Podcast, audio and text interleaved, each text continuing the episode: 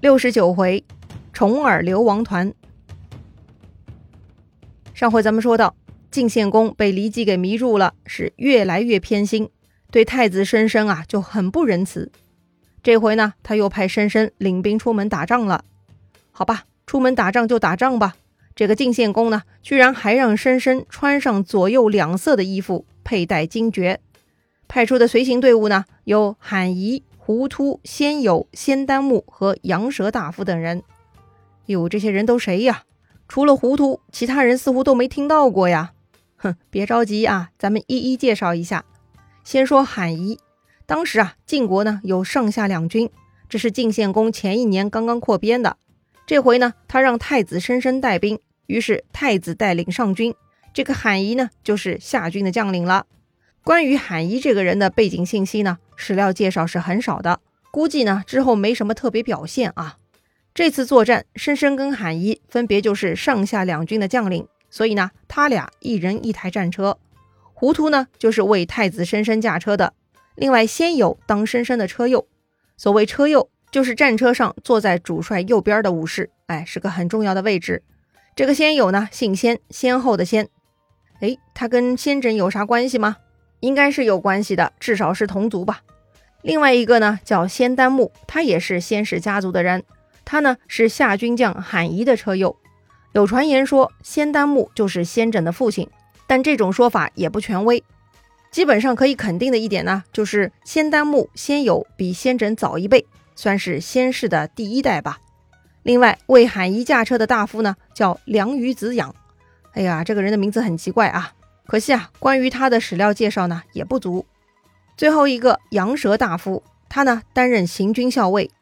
羊舌大夫羊舌是他的姓，羊嘛就是山羊的羊，舌嘛就是舌头的舌。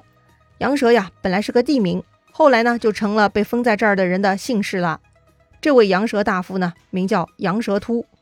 时至今日，古代的很多姓氏啊已经见不着了，这就是历史的变迁。根据一些非权威统计。从文献上可以查到的中国姓氏有五千六百多个，而他们流传至今的或许不到一半。除了比较有名的百家姓，其他姓氏就算还有传承，人数呢也是非常少的。言归正传，说回太子申申的出征，这几位随征的将领都看出来了，都认为晋献公这次的做法不合适，特别是胡突啊，他看得很透彻。他分析说呀，发布命令的时机很重要。衣服是身份的标志，配饰是内心的旗帜。如果国君真的重视这件事，就应当在春夏时节发布命令，赐予颜色纯正单一的衣服和合乎规定的装饰，这才是让人忠于自己的做法。而现在在年底才发布命令，那就是故意为了使事情不顺利。赐予杂色衣服，目的便在于疏远太子，让太子佩戴玉珏。便表明要舍弃太子的一片忠臣，要求太子消灭完了敌人再回来，这显然是做不到的。这就是在为难太子啊，可不是吗？这个晋献公各种耍心计，还派申申去啃硬骨头。晋献公对太子申申的所作所为，基本上废太子之心已经昭然若揭了。情况确实如此啊，不过该何去何从呢？大伙儿的意见还是不同的。胡突、罕仪、梁于子养、仙丹木，他们几个呢，都认为应该逃走。既然知道国君的态度了，那就应该主动掌握命运，离开晋国。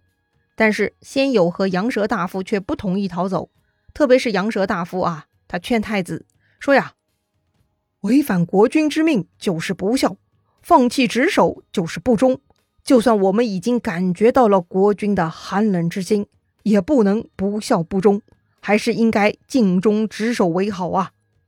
哎，同一件事情，不同的态度，这就是不同的价值观。双方啊都没有错，就看申申怎么选择了。太子申申呢，选择了后者。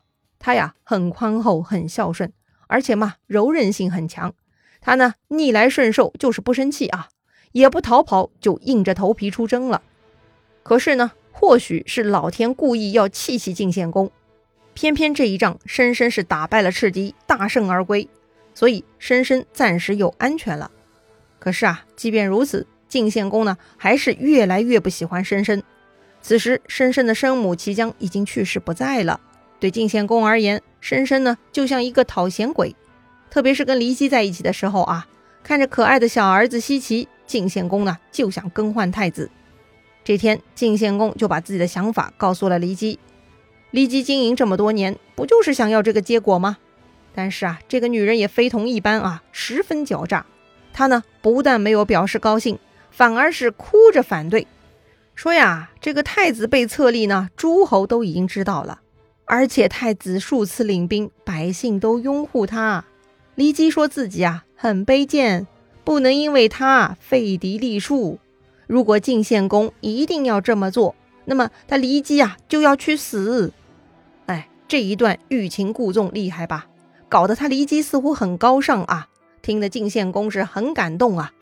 但同时，骊姬私下安排各种人在各种场合诋毁太子申申，哎，说他打胜仗就是居功自傲，臣子们拥护他就是拉拢人心。总之呢，把所有的好事都能说成坏事。可怜的申申啊！生母不在了，后宫没人替他缓解跟父亲的嫌隙了，父子关系呢就更加疏远了。四年之后，骊姬作怪，彻底害死了申申。关于申申之死的细节，咱们前面讲过啊，这儿呢就不重复了。如果感兴趣，可以回到五十六回重温一下啊。这一年呢是鲁僖公四年，也就是晋献公二十二年，太子申申被害死了。这事儿《左传》有记录，这个骊姬好手段。不但逼死了申申，连公子重耳和公子夷吾都不放过。他挑唆晋献公说：“太子想毒杀国君，重耳和夷吾都是同伙，哎，他们都是知道的。”这么一来呢，晋献公不仅失去了长子，连老二、老三都痛恨了。重耳他们得知骊姬挑唆，想着前途灰暗啊，为了保命，还是先逃走吧。于是重耳逃往蒲城，夷吾逃往曲地，就是两个边疆城池。《左传》记录。申申死后几个月，晋献公在狂怒之下派人进攻蒲城，准备消灭儿子。不得不说呀，此时的晋献公啊，已经是丧心病狂了。儿子们呢，已经成了惊弓之鸟。根本原因就是晋献公偏心导致。作为父亲啊，不但不加以安慰，居然还派兵讨伐，真的是疯魔了。重耳手下也有追随者，看到国君派兵过来，他们一个个也拿起武器准备反抗。但重耳下令不许抵抗，谁抵抗谁就是他重耳的敌人。这么一来呢，蒲城的守卫也不敢乱动了。不过虽然不反抗，但重耳也不会坐以待毙的。他呢还是老规矩，逃跑。话说呀，当时晋献公派出来的宦官呢，名叫四人批。这个四人批啊，动作很快，很快呢就杀到了重耳的住所。当时重耳正要翻墙逃走，四人批啊手拿长戈，一把就砍了上去。还好啊，重耳命大，闪得快，没被砍到身体，只是被砍断了一只袖子。断掉袖子啊，非常狼狈。但是重耳顾不得这些了，父亲居然派人来取自己的性命，晋国是留不得了。于是呢，重耳下定决心离开晋国，先跑去投奔母亲的母国翟国了。到这里呢，晋文公重耳的第一个人生阶段就结束了。啊？除了最后被砍掉袖子逃离晋国，似乎就没啥故事呀。是的啊，这就是历史记录。平平淡淡的幸福呢，不需要浪费文字啊。没有记录就说明一切太平，至少没有大问题嘛。接下去呢，关于重耳的历史记录就明显增多了，因为他进入了人生的第二个阶段——流亡生涯。前面啊也介绍过一些国家公子被迫逃到其他国家的情况。但通常呢，只会找一个国家寻求政治庇护。可是重耳不同，他的经历很坎坷，他挪了很多次窝，走了八个国家，流亡了十九年。作为国君啊，也是罕见的历练了啊。不过呢，重耳又是幸运的，他不是一个人在流亡，他是带着一个团队在流亡，这就非同寻常了。哎，就像唐僧，好歹有三个徒弟伺候保护，一路上才不至于落魄到要亲自去洗衣做饭吧。重耳呢，比唐僧的待遇更好，跟随他的都是能人重臣，甚至还有他的老师。有这些人在身边，那就是智囊劳力兼备呀。重耳的流亡团到底有多少人呢？《左传》上记录了一部分名单，其中有胡衍、赵崔、颠邪、魏武子、司空季子和贾陀。其实呢，还有胡衍的哥哥胡毛、先轸、介子推等等啊。咱们呢也来一一介绍一下。首先是胡毛胡眼兄弟，之前也介绍过，他们是胡突的儿子，他们呢是姬姓胡氏，狐狸的狐啊，不是古月胡。也是因为祖先被封在胡这个地方，后人呢就以地名为氏，成为胡氏了。其中弟弟胡衍本来是重耳的老师，重耳从小受教于他，很是尊重。相比哥哥胡毛，胡衍在重耳这儿的地位略微高一些。也有说法，胡衍是重耳的舅舅，因为有些场合重耳会尊称胡衍为舅舅的。不过呢，就像周襄王会称呼齐桓公舅舅一样，哎，未必是亲舅舅啊。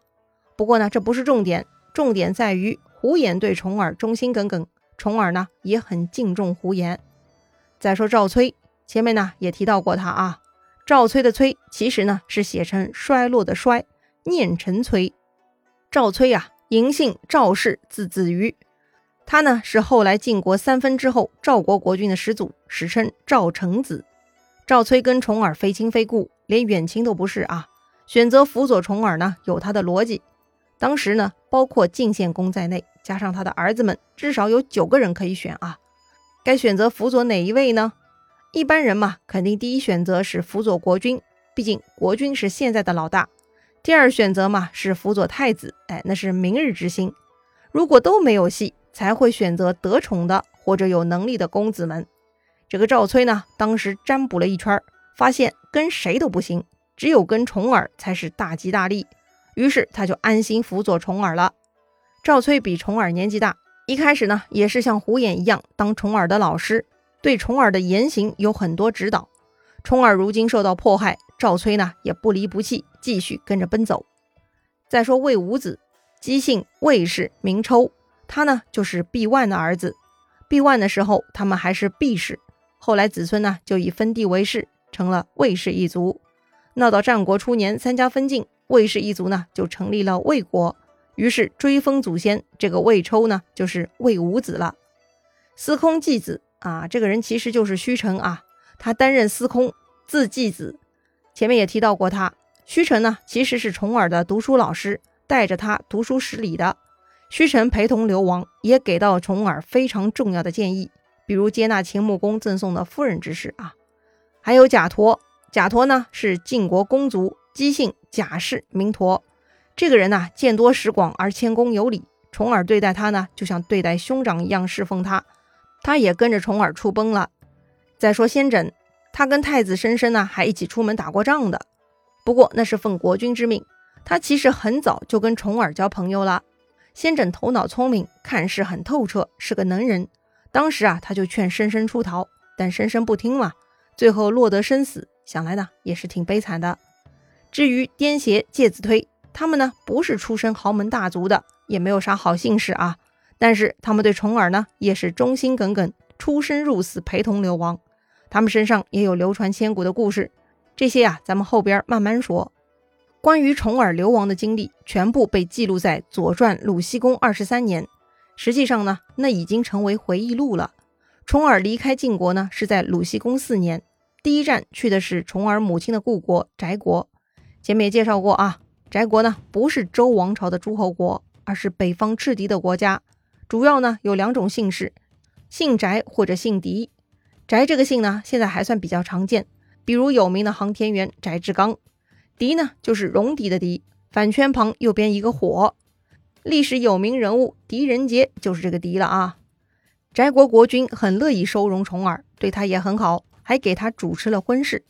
哼，听上去重耳的逃亡不算太坏嘛。哎，成家也算是件幸福的事情啊。